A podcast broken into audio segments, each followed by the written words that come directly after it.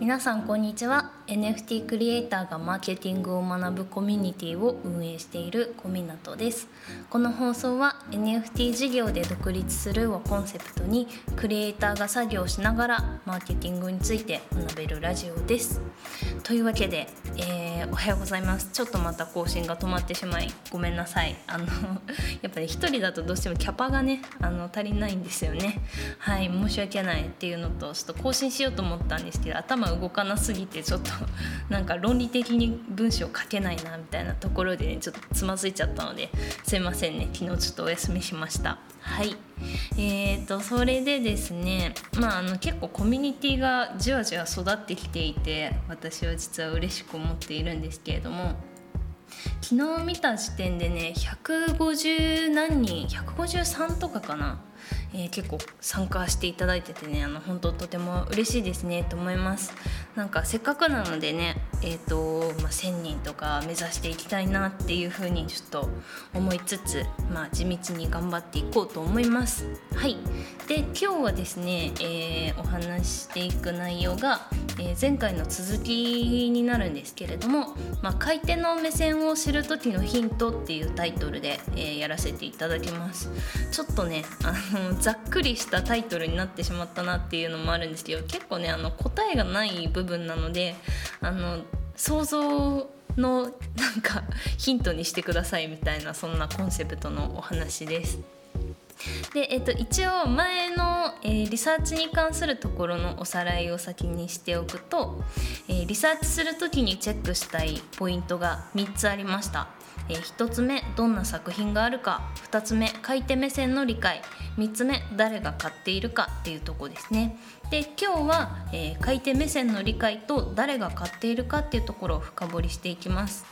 まあ、結構実際にねあのリサーチしてみようと思って買い手目線の理解をじゃあしてみようって思った時にあの全然分かんなかったりするんですよね。想像力が働かないというかあの全然想像できないし NFT じゃあ買ってみようかなって思ってもねあの投資するほどのお金持ってないっていう方も多いかなと思うのでまあちょっとあの想像のヒントに使ってください。さいってことで進めていきます。はいで、えーと、1個目買い手目線の理解っていうところからですね考えてほしいポイントとしてはなんで NFT を買うのかっていうところですねで、えーと、これはですね自分がこの NFT を持ったら、えー、嬉しい理由みたいなのをちゃんと言語化してみると分かりやすいかなと思います。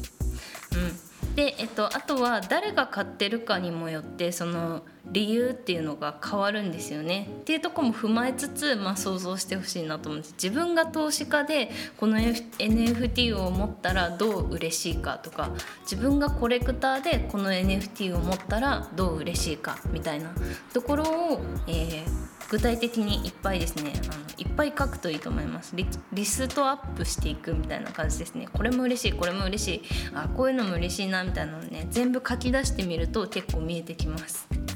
で、えーと、結構前のねあの9月の終わり頃の、えーと、例なんですけれども、まあ、私が実際にちょっとこんな感じかなっていうので出してみたっていうのがあるんですそれを共有しますね。えーとまあ、買い手が投資家だった場合に、えーとまあ、その当時出てた NFT なんでちょっと名前挙げるのもあれですけど、まあ、某狼の方だったりとか、えーとまあ、そういうあの今先駆者のあの、ね、トップの方々を見て、えー、どう嬉しいかみたいな、えー、そんな感じのところを、えー、研究した内容ですね。すいませんグダグダしちゃって。えーと、として挙げられるものがですね、えー、12345個5個ですね。5個あります。えー、1個目がファッション性。で2つ目がアイコン映え。えー、3つ目がギャラリー映え。4つ目が収集欲の刺激。5つ目がコミュニティ所属欲求ってやつですね。はいね、なんかちょ一応1個ずつ見ると、まあ、ファッション性っていうところで、うん、やっぱなんかおしゃれな NFT が、えーと、結構受けが良かったんですよねその時はあのランキング上位とか見ててもやっぱりなんかちょっと個性的なおしゃれだったりとか、まあ、猿は可愛くないんですけど とかねあの、まあ、でも基本的にやっぱおしゃれなものが多かったかなっていう感じでちょっとなんか近未来的なおしゃれっていうんですかね。うん。そんな感じだったりとか、えーと、ブランド感ですねあとは。あのその NFT のブランドがあるからちょっと持ってたいみたいな。持ってることでなんかこう自分のステータス1アップみたいなそんな気持ちになれる NFT が結構ねあのその時は流行ってました。であとはアイコン映えっていうのもねあのありますね。その当時から言われてて今はもうアイコンは結構出尽くした感がありますけど、うん、やっぱりアイコン映えだったりとかあとギャラリー映えは多分これ今もまだありますね。うん、持っててギャラリーに飾りたいみたいなそんな欲求ですね。あとは、えーと、収集欲の刺激っていうところで、まあ、人間そもそも収集欲っていうものを持っててなんか集めたい集めたくなるみたいな、えー、そんな気持ちをですね刺激するコレクションだと、ね、結構売れやすかったなっていう印象があります。なんか、うんと、一点物もいいんですけどこうコレクションとしての統一感があって並べることによってうんとかなり見栄えが良くなるみたいなそんな感じですね。はいで最後コミュニティ所属欲求っていうのは、まあ、なんか簡単に言うとみんなが持ってるから持ちたいっていう感覚が、えー、近いかなと思います。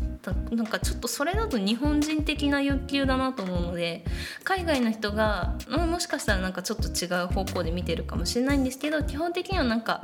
とあるグループがあってみんなが同じアイコンにしてて、えっと、あ自分もこの輪に入りたいなって思った時に多分その NFT を買うんですよね、うん。っていうのがコミュニティ所属欲求みたいなところになるかなと思います。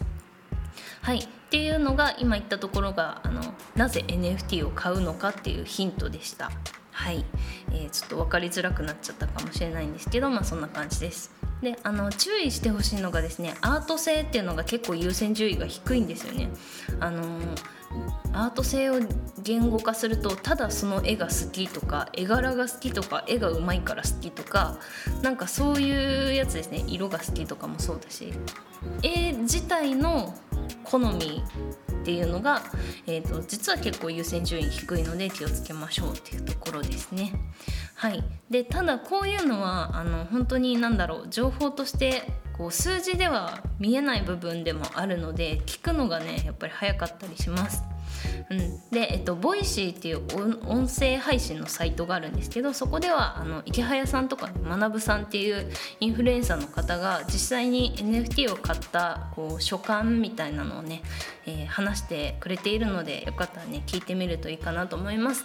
まあ、ただやっぱり流動性のある情報なのでこの辺はねあのできるだけ最新のものを探すとかねあの最新の情報を、えー、聞きに行くとかですねそういうことをしてみるのが一番いいのかなと思います。はい。で2つ目2つ目うんと 2つ目か。はい、えー、誰が買っているかっていう話ですね、えー、見るべきポイントですね。3つあります、えー、誰がっていうのがその何人ぐらいいるのか。で2つ目が何が好きなのか、えー、3つ目誰に届けると伸びるのかっていうところですね。えーとまあ、誰がっていう主語の後にこの 3, 3つのポイントが、えー、くっついてくるような形になります。えーとだから投資家にした時にじゃあ投資家が何人くらいいてその投資家たちは今最近何が好きなんだろうみたいなところとか、えー、何が好きな人が多いんだろうみたいなねあの犬と猫が並んでた時に猫好きな投資家が今多いのか犬好きな投資家が今多いのかみたいなそんな感じですね。まあ、この辺はこの投資家の人数が増えればそんなに気にするところではないかもしれないんですけど、まあ、今現状は結構ね気にしていかないとね狙う狙い撃ちしていかないとあの伸びづらいっていうような現状があったりします。はいで、えーと、誰に届けると伸びるのかっていうところで、まあ、これは単純にそのうんと二次流通を狙うとかその宣伝をよくしてくれる人に渡すとかですねなんかそういういろんな意味でこの届け方っていうのが人によってまあ違うと思うんですけど、えっ、と、ちゃんとこううんと広く広げてくれる人広げてくれる人に渡す方がまあいいですよねっていう。見てもらえるタイミングが増えるからいいですよねみたいなところで誰に届けると伸びるのかっていうところもちょっと考えてみるといいかなと思います。はい。でまああの、えー、流動的なのでね。あのちゃんとあの最新の情報をできるだけ追っていきましょうみたいなそんなところですこれも。はい、で一応参考までにですねあのこれも深掘りして解説をするんですけれども、えー、例えば何人くらいいてっていうのもさっきも言いましたが投資家が何人くらいでコレクターが何人くらいいるのかみたいなところですね。でこれはあの主な購買層買ってくれる層っていうのはその投資家コレクターの方々なので、えー、まあ、そこが大体どのぐらいのボリュームがあるのかっていうのはねちゃんと知っておいた方がいいかなと思います。あとは、えー、そうですね NFT 系のインフルエンサーの情報も調べたりとかすると分かるんですけどちょっとこれ分かりづらいな。うんと例えばちょっと名前出しちゃいますけど池早さんがいるじゃないですか。で池早さんっていうのはあのクリエイターですけど、えーまあ、作る作るだけじゃなくて投資家としても NFT に関わってくださってる方なのであの投資家の方とのつながりっていうのが絶対あるんですよね。うん、じゃあその池早さんは一体誰とつながってるんだっていうのを調べるのがですね、えーまあ、どうすればいいかっていうと池早さんのツイッターのフォロー欄を ひたすら見るとか。地道ですね。そういうことなんですよ。フォロー欄をひたすら見るとか。あと池早さんが持ってる NFT を見るとかですね。池原さんこういう NFT 持ってるんだなって見てでそこからその作品じゃあ他に誰が買ってるんだろうっていうところでその作品の購入、えー、コレクションページに行っ、えー、他の持ち主の名前を確認するとかですね。かなり地道です。なんかここまで今やる必要があるかっていうと若干微妙だったりするしそのクリエイターがここまでやるのすごい多分大変なんであのここまで本当に徹底的に調べる場合はですねクリエイターとマーケターが完全にタッグを組んで、えー、リサーチ係と作る係にね分かれてやるのが、えー、いいかなと思います。はい。あとはあのクリエイターが何人くらいいるのかっていうところですね。これも、まあ、ある程度把握はした方がいいかなと思っていてまあ単純にねあのどのぐらいライバルがいるのかみたいなところに全員がライバルってわけではないと思うんですけどもまあ同じことしてる人がどのぐらいいるのかっていうのを知っとくと結構便利だったりするしえっと、このクリエイターの人数が多い場合にですねあの自分を応援してくれる人と、えー、例えば A さんっていうクリエイターがいて A さんを応援してる人がいてその応援してる人が市場が狭いとかぶるんですよね。ただあの市場がどんどん広がって育っていくともう応援してくれる層とかも違うのでここでコラボをするとですねあのファン同士がこう混ざり合うんですよね。で、えー、そうするとなんか結果的に自分のファンがちょこっと増えるみたいなそんな感じに、えー、使えたりもするので、えー、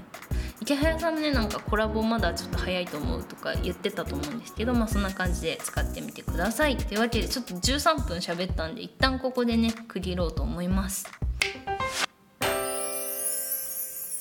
はいというわけで、えーと、その次ってきます言っていきますけれども、えーと、何が好きなのかっていうところですね。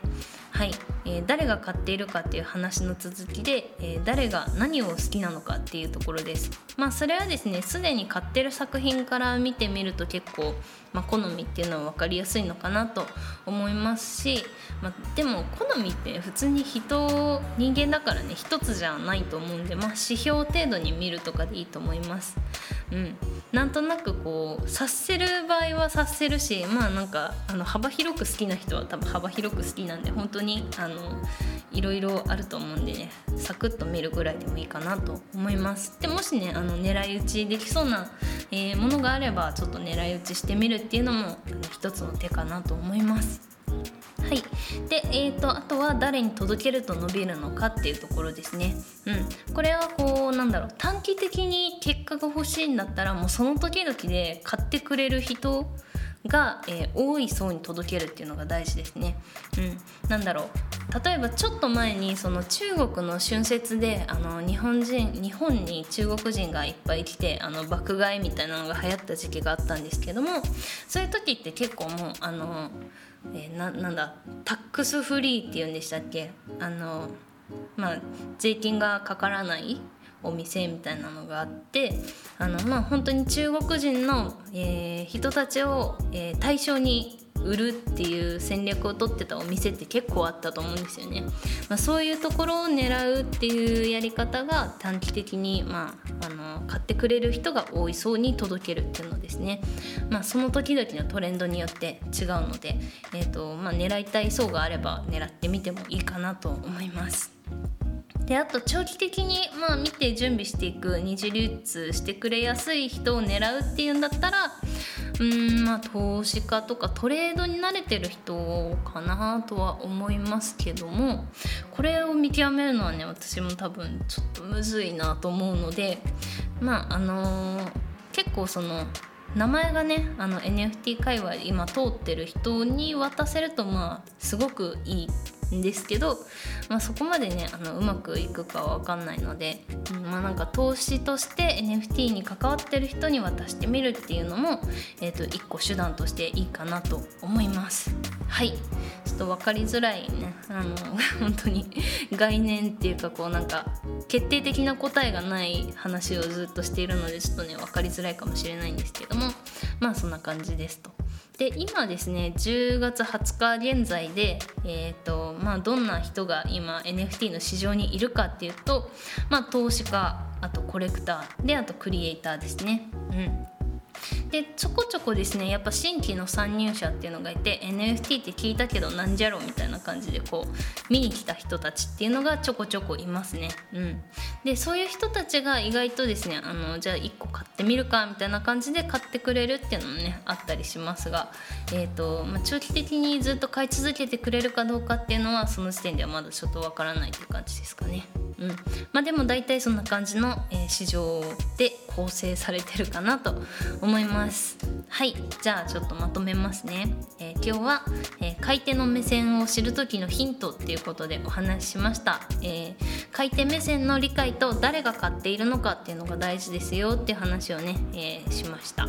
で買い手目線の理解っていうのは誰が何で、えその NFT を買ったのか NFT を買うのかっていうところですね。はい気にしてみてもらえるといいかなと思います。雑音が入っております。はい、えー、あとですねあのまあ分かりづらい時は自分がこの NFT を持ったら嬉しい理由っていうのをちゃんと言語化していくと良いですよっていう話をしました。はい、であと誰が買っているのかっていうところで、えー、見るべきポイントとしてはその誰がっていうのがですね、まあ、何人ぐらいいるのかとか何が好きなのかっていうのを考えてみるであとは誰に届けると伸びるのかっていうのを考えてみるっていうのが、まあ、買い手の目線を知る時のヒントとして使っていけますよというのが、まあ、今日の内容でした。はい、えー、じゃあまあ今回は以上になります。明確なねちょっと答えが出せないんでね。あの、まあ、感覚でちょっとなるほどこういうことを考えるといいのかみたいなヒントにねあのしてみてください。はい。じゃあまた次回、えー、更新していきますので引き続きよろしくお願いします。バイバーイ。